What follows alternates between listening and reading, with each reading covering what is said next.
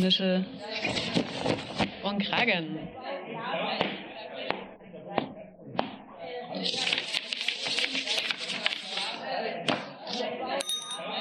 Ruhe bitte. Hier ist euer Podcast Nische und Kragen von Arbeit und Leben Sachsen. Willkommen, liebe HörerInnen. Hi. Ich bin Anna. Und ich bin Christine. Wir nehmen euch heute mit auf unsere Reise durch Sachsen, die wir angetreten sind, um die Kommunalpolitik besser zu verstehen und wollen euch hier in dieser Folge erklären, wie die Kommunalpolitik allgemein funktioniert. Das ist übertragbar auf jegliche Städte in Deutschland und was uns besonders am Herzen liegt. Wir wollen euch zeigen, wie ihr euch selber persönlich zu Hause einbringen könnt. Dazu haben wir in der heutigen Folge verschiedene KommunalpolitikerInnen eingeladen. Es handelt sich um Stadträtinnen und sie werden darüber reden, wie die Kommunalpolitik funktioniert in ihrer jeweiligen Stadt, euch ein bisschen was erklären und es sind ein paar interessante Ideen dabei. Auf jeden Fall. Ich möchte euch kurz die Person vorstellen, mit dem wir gesprochen haben. Von Stadtrat Leipzig haben wir mit Christina Merz gesprochen, 25 Jahre jung für die SPD im Stadtrat. Weiterhin Dr. Adam Bednarski, er ist im Stadtrat Leipzig für die Linke. Und aus Chemnitz haben wir getroffen Michael Specht von der CDU. Wir haben jede Person gefragt, mit der wir gesprochen haben, was Kommunalpolitik für sie bedeutet. Hören wir doch mal rein. Kommunalpolitik ist Handeln und Arbeiten an kleinen und großen Themen. Auf jeden Fall nicht immer beglückend, aber nahe dran. Ein unheimlich spannender, manchmal auch aufreibender Einstieg in die Politik, der am Ende der Stadtratssitzung meistens Spaß macht. Ja, weißt du noch, Christine, wir sind ja mal zu einer Ratsversammlung gegangen in Leipzig hier. Mhm. War ganz schön spannend, fand ich. Definitiv. Erstmal in das Rathaus reinzugehen, das neue Rathaus, super beeindruckendes Gebäude. Und natürlich haben wir auch erstmal schauen müssen, wo wir hin müssen, den Security-Männchen gefragt. Da mussten wir kurz etwas unterschreiben, haben eine Nummer zugewiesen bekommen, eine Sitznummer wegen Corona. Ja, und dann saßen wir auf der Tribüne und konnten nach unten schauen, wo alle Stadträtinnen jeglicher Fraktionen da waren. Ja, die saßen zwar aufgeteilt auf ihre Fraktionen, aber es gibt ja keine Regierung. Also die ganzen VertreterInnen von der Stadtverwaltung saßen vorne, erhöht, so ein bisschen wie auf einem Thron, ja. saß da der Oberbürgermeister Burkhard Jung mit mhm. seinem kleinen Glöckchen, was wir anfangs gehört haben, hier in unserem Podcast. Und dann ging's los, hitzige Debatten, ne? Definitiv, das ist super spannend, das mitzuerleben, haargenau zu erleben, worüber diskutiert wird, welche Themen gerade spannend sind. Das sind kleine Sachen, einmal Mülltonnen, wo werden die aufgestellt, aber natürlich auch die großen Themen letztendlich. Ja, ich fand es faszinierend, wie selbst das kleinste Thema politisiert werden kann und für mich auch zu einem spannenden Faktor werden kann. Wie entscheiden sie sich jetzt? Worüber diskutieren die? Welche Partei ist dafür, welche dagegen? Wer wird jetzt sprechen? Wer wird sich das nicht nehmen lassen, jetzt dazu noch zu sprechen? Mhm. Ja. ja, und auch die Spannung, wenn dann alle abstimmen, was kommt für ein Ergebnis raus. Das geht relativ fix, aber da werden wir auch nochmal mehr dazu hören, warum das so fix geht eigentlich. Ja, du Christine, was ich mich schon immer mal gefragt habe, jetzt wo wir uns mit Kommunalpolitik beschäftigen, was ist das eigentlich? Also was ist der Aufgabenbereich von Kommunalpolitik? Wer ist für was zuständig? Kann man das irgendwie von der Landesebene abgrenzen oder der Bundesebene? Ja, können wir da mal jemanden fragen? Hören wir doch noch einmal rein, was Christina Merz dazu sagt. Ja, der Stadtrat ist natürlich einfach auf kommunaler Ebene quasi das Parlament, wobei man Parlament da so ein bisschen Anführungsstriche quasi setzen muss, weil wir ja eben nicht Legislative sind, sondern auch Exekutive, mhm. also quasi Teil der Verwaltung sind. Und äh, ne, das unterscheidet eben auch vom Landtag und Bundestag, die ja eben Legislative sind.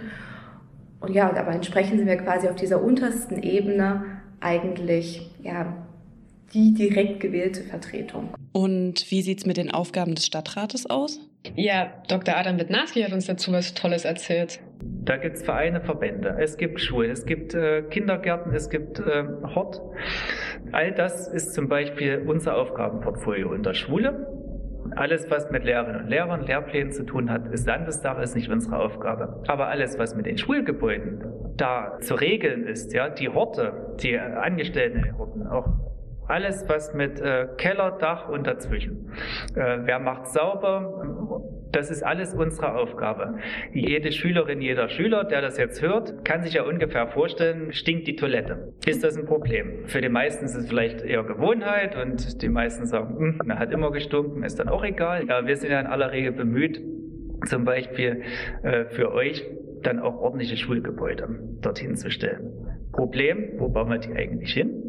Ja, gehört uns die Liegenschaft als Stadt Leipzig. Wir kriegen es ja selber mit, es gibt kaum noch freie Flächen und wenn die äh, Flächen da sind und der Stadt nicht gehören, können wir keine Schule bauen. Wir können auch nicht die Schule einfach in die Ecke bauen. Wir haben erfreulicherweise in Leipzig immer mehr Kinder und Jugendliche, die haben ein Anrecht auf einen Kindergartenplatz. Ist der Kindergarten nicht um die Ecke, dann haben wir ein Problem. Und da hat man so ungefähr ein Gefühl, wenn man allein nur in seinem eigenen Wahlkreis mal ein Grundgefühl bekommen möchte, was da stinkt die Toilette, ja, nein, weiß nicht. Und dort im Ehrenamt, im Hobby mal so nebenbei sich ein Lagebild zu schaffen, ist einfach ein Riesenkomplex. Insofern ist das ein hoher Anspruch. Ich will es vielleicht mal so zusammenfassen, um es plastisch oder bildhaft zu machen. Überall dort, wo was nicht funktioniert, sollten wir da sein. Mhm. Stinkt keine Toilette? Wunderbar, haben wir kein Problem. Ja? Äh, stinkt sie, haben wir ein Problem, müssen wir die Frage erörtern, warum ist das so, was können wir dagegen machen und warum hat vor allem die Verwaltung, die eigentlich dafür beauftragt ist ja, und wo viele Menschen arbeiten, warum schaffen die das nicht, dieses Problem selber abzustellen? Ja, was Herr Dr. Bednarski uns da gerade Schönes erzählt hat, am Beispiel von der Schule und ob die Toilette stinkt, kann man im Endeffekt als drei Aufgabenbereiche der Kommunalpolitik zusammenfassen, die unterschiedlich geregelt sind. Also es gibt zum einen Pflichtaufgaben nach Weisung. Das bedeutet, dass die Kommune diese Aufgaben im Auftrage des Landes, des Bundes durchführen muss hier kann man zum Beispiel Sozialleistungen und alle Passangelegenheiten nennen. Also wenn ihr einen neuen Ausweis braucht, dann macht es die Stadt für euch, aber das ist Gesetz auf Bundesebene. Weiterhin gibt es weisungsfreie Pflichtaufgaben. Das bedeutet, dass es dass die Aufgabe vorgeschrieben ist, dass sie umgesetzt werden muss, erfüllt werden muss, aber wie, also die Art und Weise, ist für die Kommune entlang der Gesetzgebung frei. Das ist zum Beispiel genau das, was Herr Bednarski uns da gerade schön erklärt hat am Beispiel der Toiletten oder der Schulgebäude. Dass es Schulen geben muss, ist festgeschrieben. Wie, wo, in welcher Art und Weise, das entscheiden die Kommunen. Das ist das gleiche bei der Feuerwehr zum Beispiel. Als drittes gibt es dann noch freiwillige Aufgaben. Das heißt, dass hier die örtliche Gemeinschaft das gemeinsam regelt. Und hier sind Beispiele, die wir alle kennen, Kultur und Sport. Du Christine, ich habe gerade ein Brett vorm Nischel. Ist nicht in der sächsischen Gemeindeordnung auch vorgeschrieben, wie sich Jugendliche und Allgemeinbürgerinnen beteiligen dürfen? Wozu gehört das dann? Das ist eine wirklich gute Frage, Anna. Natürlich ist das der Bereich weisungsfreie Pflichtaufgaben. Das heißt, dass auch für die Kommunen und die Städte vorgegeben ist, dass es Bürgerbeteiligungsinstrumente geben muss. Aber welche umgesetzt werden kann, da gibt es eine riesige Palette. Und hierzu werden wir euch in einer späteren Folge nochmal mehr davon berichten. Okay, danke. Tja, welche Institutionen gibt es denn in der Kommunalpolitik alles? Boah, da gibt's eine richtig bunte Palette. Also das fängt an, ne, wie wir schon gehört haben, der Stadtrat. Den sieht man bei der Ratsversammlung. Es gibt die Verwaltung, es gibt verschiedene Beiräte, die sich zusammensetzt aus BürgerInnen mit verschiedener Fachexpertise. Dann in Leipzig und in Dresden, eher einzigartig in Deutschland, gibt es den Stadtbezirksbeirat. Verwaltung, das klingt irgendwie ein bisschen komplex und statisch. Können wir das nochmal irgendwie ein bisschen aufdröseln? Was bedeutet das denn? Wie ist das denn aufgeteilt? Ja, die Verwaltung ist durchaus sehr komplex. Es gibt verschiedene Dezernate, das sind verschiedene Geschäftsbereiche letztendlich zu verschiedenen Themen. Wir hatten das Glück, dass wir mit Vicky Feldhaus sprechen konnten. Sie ist Bürgermeisterin und Beigeordnete des Stadtrates Leipzig für das Dezernat Jugendschule und Demokratie. Also wir haben so ganz formal ist ja der Oberbürgermeister der gewählte Repräsentant und Vorsitzende der Ratsversammlung und auch mein Vorgesetzter. Ähm, und wir sind als sogenannte Fachbürgermeister oder Fachbeigeordnete zuständig für bestimmte Geschäftsbereiche. So kann man sich schon so ganz klassisch vorstellen. Das ist insofern relativ also hierarchisch organisiert.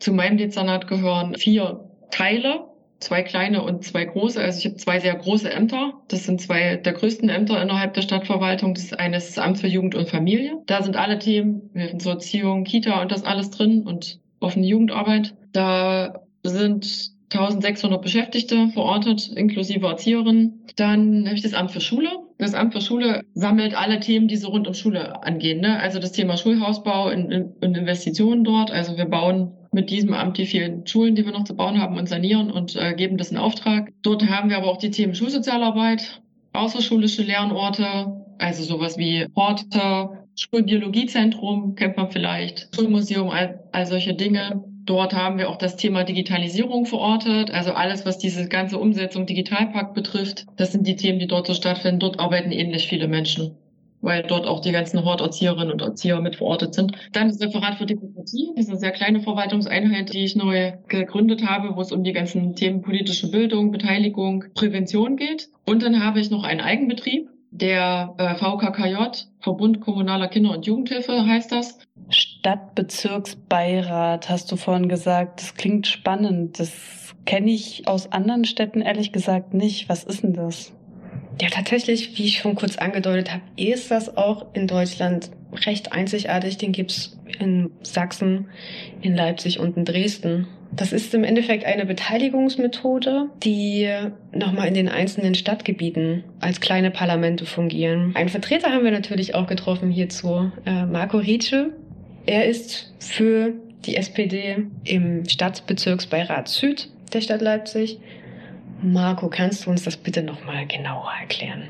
Kurz zusammengefasst kann man sagen, wir sind ein Gremium von zehn Personen, die sozusagen eine Vertretung der Bürgerinnen und Bürger, könnte man sagen, im Leipziger Süden, also im Stadtbezirk Süd sind. Und ich sitze da eben für die SPD, auch als einziger für die SPD. Das hängt mit den Wahlergebnissen bei der Kommunalwahl zusammen. Je nachdem, wie da die Parteien abschneiden, schicken sie eben mehr oder weniger oder gar keine Vertreterinnen und Vertreter in den Stadtbezirksbeirat. Genau, und meine Rolle ist da sozusagen, mir die Vorlagen anzuschauen, zu gucken, was ist da vielleicht meine eigene Positionierung dazu, was ist vielleicht auch die Positionierung der SPD oder wie sehe ich das, was glaube ich, wäre da vielleicht noch ein Einwand, wo müsste man vielleicht noch was ändern oder was, was bewegt die Menschen im Leipziger Süden? So abstrakt zusammengefasst. Ja, kommen wir nochmal zurück zum Stadtrat. Wir haben unsere StadträtInnen gefragt, was sie denn eigentlich den ganzen Tag lang tun, was die Aufgaben von Stadträtinnen sind. Und Christina Merz hat dazu ganz gut uns das zusammengefasst. Hören wir doch mal rein. Man ist zuallererst natürlich irgendwie ja, Multiplikatorin, man ist ähm, ja Ansprechpartnerin auch für die Menschen in unterschiedlichen Lebenslagen und auch für die ganz unterschiedlichen Themenbereiche, angefangen vom Parkplatzmangel oder fehlenden Fahrradstellplätzen bis hin, zur, bis hin zu solchen Themen wie ich habe keinen Kita-Platz bekommen oder bewirbt euch doch mal für die oder die Auszeichnung als Stadt Leipzig. Ist ja das Themenspektrum natürlich auch ganz gut weit gefächert. Ja, man ist jetzt nicht nur irgendwie so Fachpolitiker, sondern man muss eigentlich überall so ein bisschen auch ja, Ahnung haben.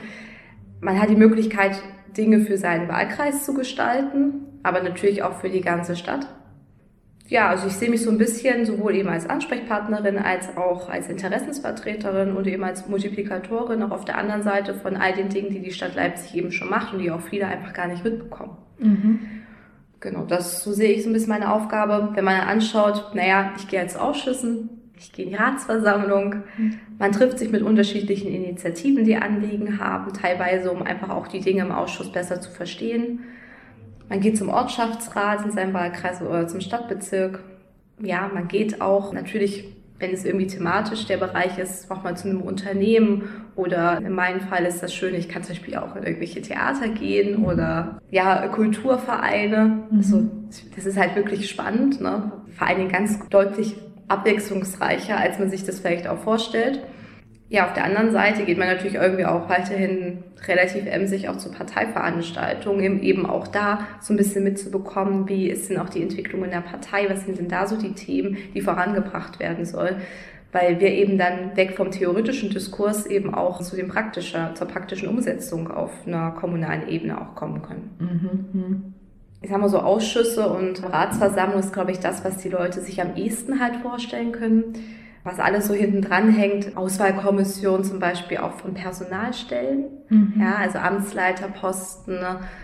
Oder jetzt aktuell bin ich Also vertrete ich gerade äh, nächste Woche jemanden in der Aus also von unserer Fraktion jemanden in der Auswahlkommission für die Verwaltungsdirektorin beim Theater der Jungen Welt. Ne? Also das sind jetzt nicht unbedingt dann klassische Dinge, die man als erstes irgendwie mit einer Stadtratstätigkeit verbinden würde. Man darf natürlich dann im Ergebnis auch nicht vergessen, dass es trotzdem nur Ehrenamt ist. Ne? Also wir sind kein Vollzeitparlament wie im Landtag oder im Bundestag, sondern wir gehen alle noch einen regulären Job nach. Mhm. Oh wow, das ist allerhand. Mhm. Also das sind viele Aufgabenfelder, die sie genannt hat. Und man muss bedenken, das ist ein Ehrenamt. Mhm. Das heißt, es gibt einen Hauptberuf, der wahrscheinlich auch in Vollzeit passiert, im Schichten. Zum Beispiel bei Michael Specht, der Bereitschaftspolizist ist.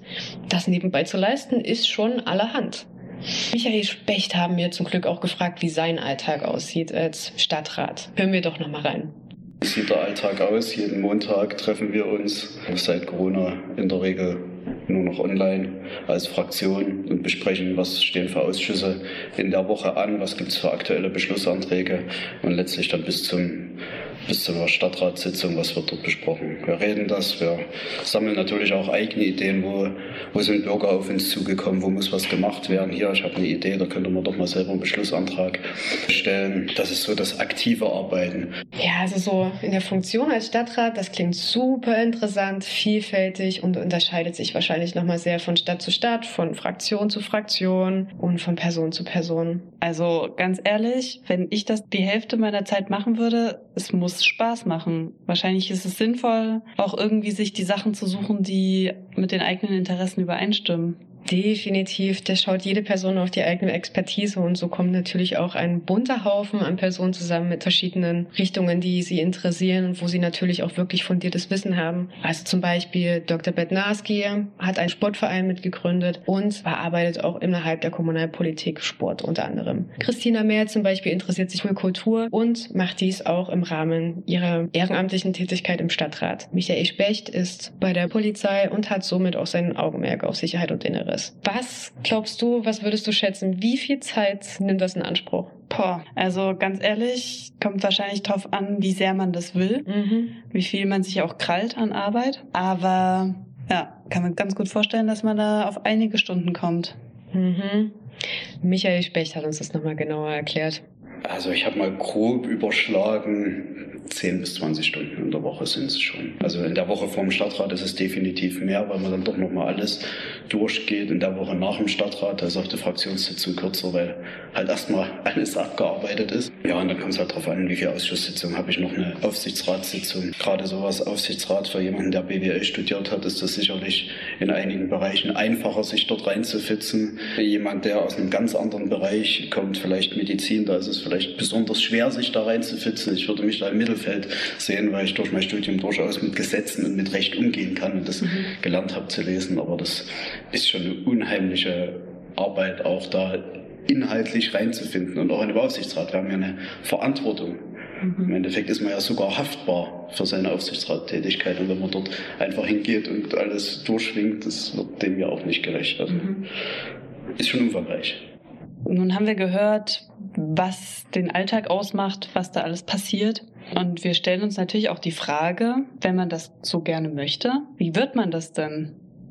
Das ist auch wieder eine sehr gute Frage. Also was ich bisher weiß, man muss mindestens 18 Jahre alt sein, die deutsche Staatsbürgerschaft ist unerlässlich und man muss mindestens drei Monate amtlich in dem Gebiet, in der Stadt, in der Kommune, in dem Kreis wohnen. Genau, was da auch wichtig ist, das heißt, ne, wenn ich dort gemeldet sein muss für mindestens drei Monate, wenn ich während meiner Amtszeit umziehe, verliere ich auch gleichzeitig mein Mandat. Spannend, oder? Dann ist immer die Frage nach den Wahlen. Wie funktioniert das? Ich habe immer meinen Zettel da liegen, kann drei Stimmen abgeben. Wie funktioniert das? Hast du eine Ahnung? Ich will jetzt nicht sagen nein, aber lassen wir uns das doch nochmal erklären von Bednarski. Dr. Bednarski, als Politikwissenschaftler, können Sie uns das bitte nochmal genauer erklären? Zumindest in der Stadt Leipzig ist das so, dass die Stadt in zehn Wahlkreise untergliedert ist. Ich müsste jetzt lügen, das ist analog zu den Stadtteilen. Da gibt es zehn Stadtbezirken in Leipzig, also in dem Falle Stadtbezirk äh, Leipzig Süd. Und dort stellen die Parteien jeweils Kandidatinnen auf. Im besten Falle haben sie einen, Manchmal haben sie keinen, weil sie nur in anderen äh, Stadtbezirken zur Wahl antreten. Maximal sind es aber zehn. Und die wiederum werden vorab in den äh, jeweiligen Parteien gewählt. Das heißt also, da muss nicht, nicht mal Mitglied in der Partei sein. Im besten Falle fühlt man sich aber schon mit den Inhalten äh, verbunden. Wenn nicht, kann das dann später zu diversen Problemen führen. Aber vorab kann jede Partei einfach sagen, hey, wer hat Lust auf Kommunalpolitik? Wie passt das mit uns zusammen? Und dann gibt es Parteitage und dort werden die Listen aufgestellt. Da sind dann ganz viele Listen, deswegen sind die Wahlscheine bei Kommunalwahlen auch immer unfassbar groß. Weil, man kann sich vorstellen, ungefähr fünf, sechs, sieben, acht, neun Parteien, die kommen mit bis zu zehn, elf Personen. Und dann kann jeder, jede Bürgerin, jeder äh, Wahlberechtigte drei Stimmen abgeben. Das muss nicht alles bei einer Person gesammelt werden und auch nicht bei einer Partei. Man kann da querfeldein drei Kreuze machen. Vier wäre schlecht, dann wäre es ungültig. Ja, man kann auch bloß eine Stimme abgeben. Und das wird dann in einem ziemlich schwierigen System, kumulieren und panaschieren nennt man das, am Ende zu einem Ergebnis zusammengeführt, wo erstmal alle Stimmen gezählt werden, dann weiß man ungefähr, okay, naja, weiß man, die eine Partei, die die meisten Stimmen hat, hat entsprechend zum Beispiel 20 Leute im Stadtrat, die mit weniger 18 und dann wird es aber nochmal auf die einzelnen Wahlkreise runtergebrochen.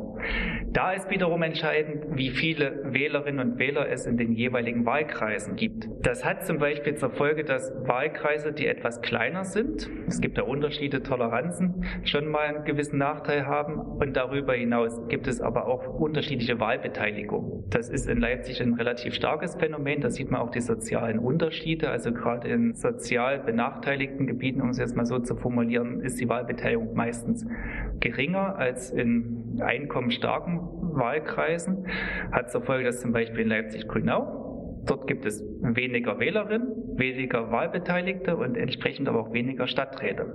Ich müsste jetzt lügen, da gibt es vier, fünf. Und in anderen Stadtgebieten gibt es bis zu zehn Stadträte und Stadträten. Also da sieht man auch immer diese soziale Disbalance, diese Ungleichheit.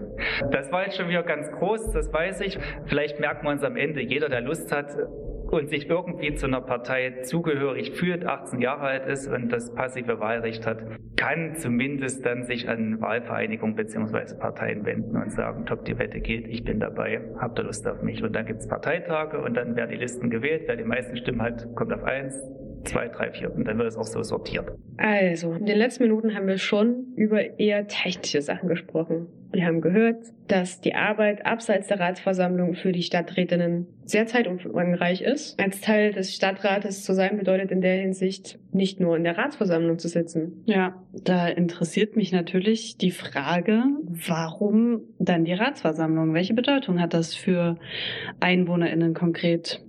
Herr Bednarski, welche Bedeutung hat die Ratsversammlung letztendlich? Ich hatte ja versucht anzudeuten, dass die spezialisierte Vorabarbeit schon stattgefunden hat, so dass der Stadtrat bzw. die Ratsversammlung, das ist nochmal eine Bühne. Dort wird nochmal im besten Falle dokumentiert, warum jetzt Fraktion X dafür ist, Fraktion Y dagegen und die nächste sich enthält.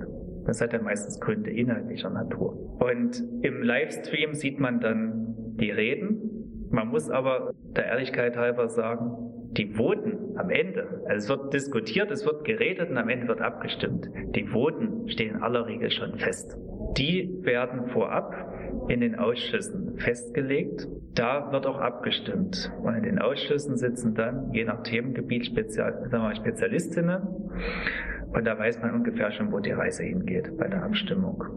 Also man darf jetzt nicht glauben, dass dort äh, das, was da auf der Bühne aufgeführt wird, dann groß dazu beiträgt, dass dann sich die Abstimmungsverhältnisse groß ändern. Aber ist natürlich auch immer ein Anspruch, man, die Parteien wollen ja wiedergewählt werden. Also man kann ja jetzt nicht Larifari da irgendwas erzählen oder gar nichts erzählen, sondern man muss ja seine Standpunkte nach außen tragen und entsprechend auch für seine Ansichten werben und dokumentieren, dass man hier auch mitarbeitet und für die beste Idee ringt. Boah, stell dir vor, du stehst da vorne am Podium Alle hören dir zu, alle Blicke sind auf dich gerichtet. Nicht nur der anwesenden Personen, sondern auch die aus dem Livestream. Alle die Personen, die wir befragt haben, also die VertreterInnen des Stadtrates, haben davon gesprochen, dass natürlich da immer auch eine gewisse Nervosität dabei ist. Ne? Das bedeutet, du gibst ja auch nochmal eine Antwort darauf, warum die Fraktion, für die du sprichst, sich auch wofür entschieden hat. Da muss ich gerade an die Situation denken, da waren wir in der Stadtratsversammlung und sehen da Christina Merz am Podium stehen, wie sie mit einer Professionalität und einer Ausstrahlung da vorne stand, souverän über so ein Thema redete, was uns auch mega interessierte und da quatschten einige im Plenum und riefen rein irgendwelche dummen Kommentare und sie wies die zurecht und die Diskussion kam zum Stillstand. Da hat uns natürlich interessiert und wir haben uns besonders gefreut, dass wir sie dann auch für das Interview gewonnen haben, wie sie das empfand. Hören wir doch mal rein. Man redet natürlich auch immer zu bestimmten Themenbereichen eher und ich weiß jetzt schon, also es gibt so Themenbereiche, wenn ich nach vorne gehe, würde sagen, ich habe eine sehr starke Zuhörerschaft bei der AfD, weil die wissen schon, wenn ich nach vorne gehe, dann fühlen die sich schon direkt provoziert. Also die fühlen sich schon angegriffen, weil die wissen auch, jetzt wird natürlich auch ein Angriff in ihre Richtung kommen. Ja, also gerade wenn auch noch einer von denen vor mir gesprochen hat, ist es sehr wahrscheinlich, dass ich auch was dazu sage, weil einfach, man kann sich manchmal so eine Vorlage auch nicht entgehen lassen, ja. Deswegen, die hören auch sehr aufmerksam zu, aber es kommt auch ganz schnell dieses, dass sie sich, glaube ich, mehr als bei anderen, eben auch bei Frauen leisten, dass sie auch anfangen, auch dagegen zu brüllen. Ja, und dann steht man eben da vorne und dann fängt man auch irgendwie an, die mal zurechtzuweisen, was auch der OBM machen muss. Aber man macht es natürlich irgendwie auch, weil vielleicht auch die Zündschnur ein bisschen kürzer ist, so, oder weil es natürlich auch, es wird ja ähm, auch im Livestream übertragen, ähm, die Ratsversammlung, weil man natürlich dann auch sich das nicht nehmen lassen will, auch mal zu sagen, wir sind jetzt an dem Punkt, es wäre gut, wenn Sie mal zuhören würden. So, ne? Weil das hat natürlich auch nochmal eine andere Wirkung, als wenn der OBM nur mit einem Glöckchen klingelt. Ja, wenn man mhm. eben die Kollegen dann auch nochmal darauf aufmerksam macht, dass sie sich jetzt mal ein bisschen fangen sollen wieder. Mhm. Aber ich hatte es auch schon mal sehr meiner Rede einfach so Zwischengespräche waren. Die hatten, glaube ich, auch gar nichts mit der Rede zu tun. Da habe ich auch mal ähm, Kollegen zurechtgewiesen. Mhm. So, und da war auch Ruhe. Mhm. Ja, aber ich glaube, manchmal brauchen die das auch mal. Ja. Mhm. Also klar, man braucht schon gerade wenn man auch irgendwie auch jünger ist und als noch eine Frau ist, auch so ein bisschen ein dickeres Fell. Oder wir brauchen es noch, weil wir einfach gesellschaftlich auch noch nicht so weit sind. Und ich bin mal gespannt, inwiefern sich das noch verwächst. Das war ja ein super interessanter Einblick hinter die Kulissen der Ratsversammlungen. Merke, um das zusammenzufassen. Der Stadtrat deutet nicht nur, dass es die Ratsversammlung gibt. Es ist ein herausforderndes Ehrenamt, das sehr viel Zeit in Anspruch nimmt. In der Kommunalpolitik reden verschiedene Gremien und Institutionen mit. Aber wie können wir uns als EinwohnerInnen direkt daran beteiligen und unsere Stimmen einbringen? Das klären wir in der nächsten Folge, würde ich sagen. Klingt nach einer sehr interessanten Thematik, die wir dann wieder aufgreifen werden. An dieser Stelle wollen wir uns ganz herzlich von euch verabschieden. Wir hoffen, es hat euch Spaß gemacht, uns definitiv die Folge zu produzieren und auch allgemein die gesamten Interviews zu führen. Jo, wenn euch das Thema noch weiter interessiert, hört euch doch die ganzen Interviews an. Oder fragt in eurer Kommune nach. Bei der Verwaltung kriegt ihr bestimmt interessante Antworten. Nun hoffen wir natürlich, dass wir euch für die nächste Folge auch gewinnen konnten. Dann reden wir euch wieder um Nische und Kragen.